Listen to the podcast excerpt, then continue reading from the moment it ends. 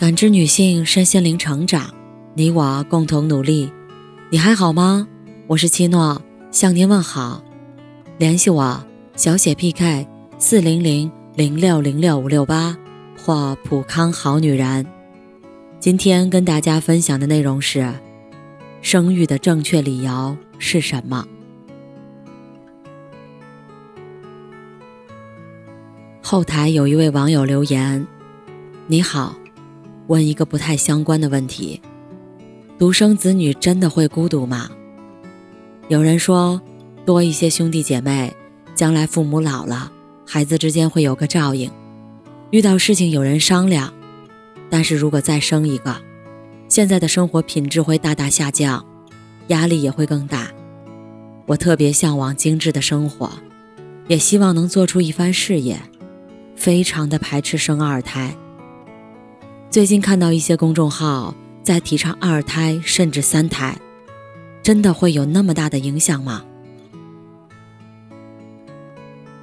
生二胎防孩子孤独，这理由很流行，但它不成立。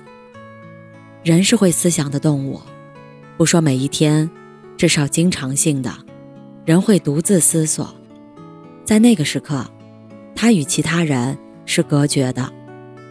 他暗自神伤，他自得其乐，这是人实现自己的必然时刻。如果我们称之为孤独，那么人本质上都是孤独的。会思想，则草原上的一棵草是孤独的，森林里的一棵树也是孤独的。再大的群体也稀释不了个体的孤独，孤独并不可怕。如果将孤独定义为无彼此照应、无气味相投的伙伴，那么观察一下我们自己的生活，你就会发现，兄弟姐妹也不是解药。天天照应我们的，主要是陌生人，即我们购买的服务。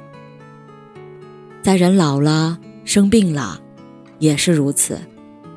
医生、护士、护工，都不是我们的兄弟姐妹。而我们的知己，更多是毫无血缘关系的人，大到影响我们的企业家、思想家，小到经常一起喝几杯的好朋友，最不可能的，就是自己的兄弟姐妹。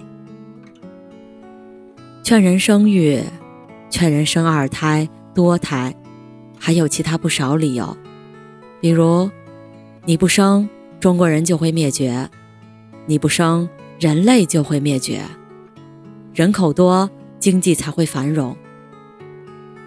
任他们分析的头头是道，但全部不成立，因为大前提就错了。他们把一个人的生育当成实现他人的目标工具，这是奴隶主的思维，这是强制生计的思维。一个人只是他自己的目标，即使你不生。人类真的会灭绝，那就灭绝吧。毕竟比起人类灭绝，你不受胁迫的自由意志才是更大的事儿。这才是真正的自愿主义的态度。为了集体主义的目标而生育，这一点，古代斯巴达人做的最彻底。他们让最漂亮健壮的青年男女多交配、多生育，任何孩子出生。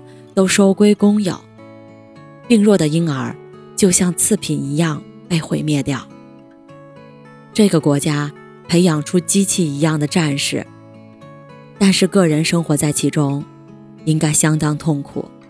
他最终灭亡也是必然。当人类的文明终于发展到自愿主义，任何生育的理由，只要你不愿意接受，它就一钱不值。不必因为自己和他人不一样而纠结痛苦，在生育问题上也是一样。有意思的是，当你从自愿主义的方法判断他人的生育理由时，你同样会发现，只要出于他人自愿，任何生育理由都是成立的。你想要传递香火而生育，成立；你想养儿防老而生育，成立。你害怕中国人灭绝而生育，成立；你特别喜爱自己的基因，为这个超强自恋而生育，成立；你为经济繁荣而生育，成立；你以为你孩子一定是个杰出人物而生育，成立；你为生育而生育，也成立。也就是说，自愿主义者判断他人的行为只建立在一个原则上。不侵犯他人身体与财产，出于你自愿，你干什么不关我事儿，在生育问题上也一样。